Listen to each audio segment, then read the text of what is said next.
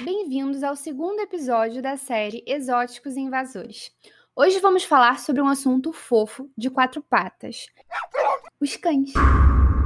Mas sendo essa uma série sobre espécies invasoras causadoras de impactos ambientais negativos, por que essas criaturas inocentes estariam aqui? O impacto ambiental nem sempre está ligado a criaturas asquerosas do esgoto, que dão medo. Muitas vezes, o cara inocente que está do seu lado te dando carinho, amor e pelos pode ser muito mais perigoso do que pensa. Ah, ainda não entendi. Apesar do local e o momento exato da domesticação do cão ainda ser um mistério, nós temos algumas hipóteses do que pode ter acontecido. Dando uma olhada na história evolutiva, os cães foram os primeiros animais a serem domesticados pelos homens há mais ou menos 15 mil anos atrás. E hoje, seguido de nós, é o mamífero com a mais ampla distribuição no mundo. Larson e outros pesquisadores publicaram um estudo em 2012 que os cães acompanhavam a migração dos humanos durante a dispersão por novos territórios, a busca por comida ou nas guerras. Quando os humanos chegavam nos novos ambientes, eles encontravam as populações de cães isolados que estavam começando o lento processo de evolução e diferenciação. Mas aí, os cães domesticados cruzavam com os selvagens e a genética ficava mais parecida entre os grupos. Ah, bom. As mais recentes descobertas sugerem que os cães viriam para as Américas da Sibéria para a América do Norte, através da ponte terrestre de Bering, há 10 mil anos atrás. 9 mil anos depois dela isolada, os europeus, junto dos seus cães, malamutes, huskies e cães de trenó da Groenlândia, chegaram nas Américas do Norte, os novos habitantes caninos passavam doenças fatais para os cães americanos. Os que sobreviviam às doenças eram impedidos de cruzar com os cães europeus, que eram vistos como raça pura. Para completar a desgraça, os cães americanos foram massacrados como pragas. Mas se os cães da América do Norte foram eliminados, quem contou a história? O DNA mitocondrial de um tumor. O quê? Esse câncer genital canino é contagioso e tem o seu próprio genoma, que veio do primeiro cão a pegar a doença, um cão americano.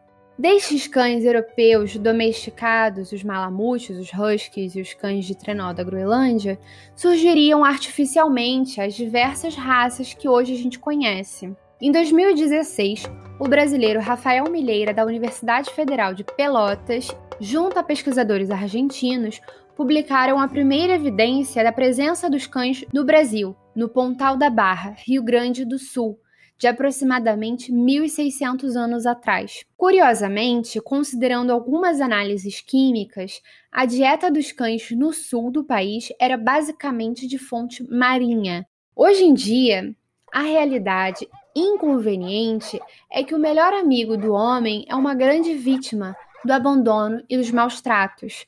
E isso só cresceu com a pandemia de Covid-19, a epidemia do abandono.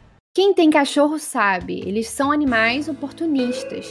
A maioria fica de butuca tentando roubar alguma coisa que você deu mole. É a regra, escolhem menos e comem mais, mesmo que esse mais seja o seu lixo. Tirando a parte do não comestível e sem pensar na ração, os cães selvagens, eles comiam o quê? insetos, mamíferos, aves, répteis e às vezes uma graminha para ajudar na digestão.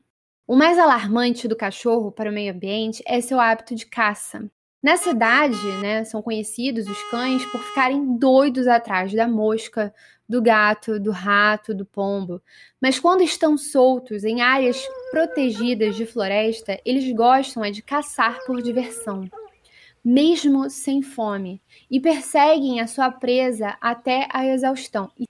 E por isso, um dos indicativos que tem cães nas unidades de conservação é justamente a trilha de pequenos animais mortos e intocados, o que é um problema. Já emitiram um alerta de cães no Parque Nacional de Brasília e no Parque Nacional da Serra da Bocaina, por exemplo. O ciclo de vida dos cães é rápido.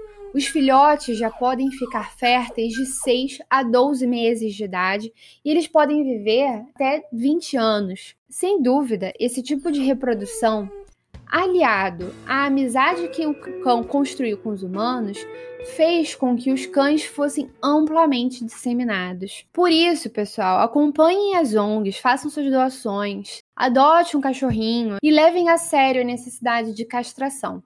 Vacinem os seus pets, porque eles moram com você, mas comem a terra da pracinha e vão lamber a sua cara. As zoonoses estão por aí. E se você achou que escapou por preferir os gatos, siga para o próximo episódio, onde falaremos como esses nobres felinos se aliaram a nós humanos antes mesmo do Antigo Egito. Siga o podcast Ecoceno e eu te espero aqui. Tchau, tchau!